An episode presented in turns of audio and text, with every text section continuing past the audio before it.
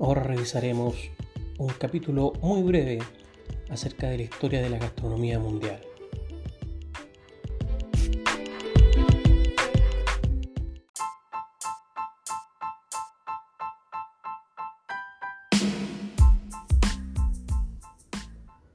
En un principio, el hombre fue herbívoro. Se alimentaba de plantas, frutas y huevos que recogía en los nidos de las aves.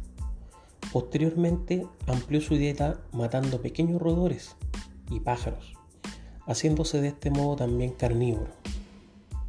Quizás el hito más importante y que cambiará la alimentación del hombre primitivo fue el descubrimiento del fuego.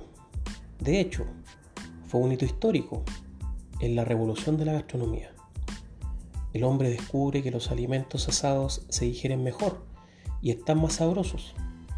A partir entonces de ese momento, el hombre comienza a cocinar los alimentos, al principio expuestos simplemente al fuego y más tarde también metidos en un recipiente con agua, calentados en el fuego.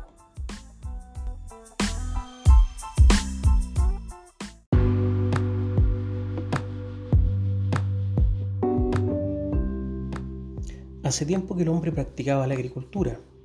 Fue condimentando los alimentos con los vegetales que cosechaba.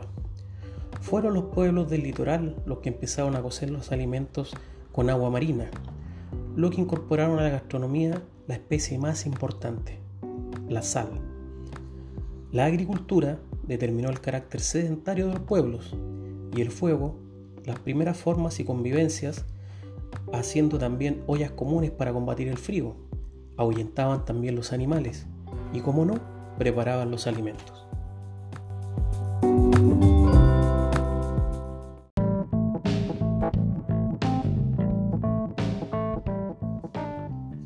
Con el fuego, el hombre comenzó a fabricar armas más contundentes, pues las anteriores al fuego eran hechas con huesos de pequeños animales y tenían una utilidad muy limitada.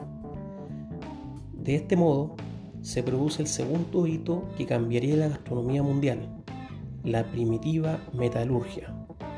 Con la fundición de metales, el hombre fabrica armas más eficaces, como lanzas y cuchillos, que le permiten cazar animales más grandes y por supuesto despedazarlos y asarlos. Al mismo tiempo aparecen también los primeros utensilios de cocina, como son las ollas, los cuchillos y las cucharas. La fundición de metales determinó también la aparición de los anzuelos, con lo que los hombres se hizo pescadores, ampliando muy considerablemente su dieta, tanto en la cantidad como en la calidad. Esta pesca de costa habían tenido algunos antecedentes, utilizando anteriormente precarias lanzas de madera y pequeñas trampas con escaso e incierto resultado.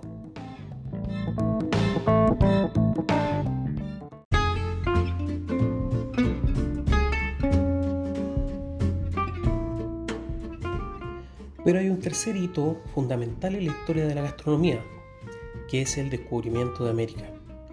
Gracias a Cristóbal Colón y el patronazgo de los reyes de Castilla, llegaron a esta España, además de inconmensurables riquezas, una serie de alimentos desconocidos para los europeos hasta ese momento, como lo son el café, el cacao, el tomate, el pimiento, la papa, la piña y un sinfín de sabrosas frutas y alimentos desconocidos hasta la fecha.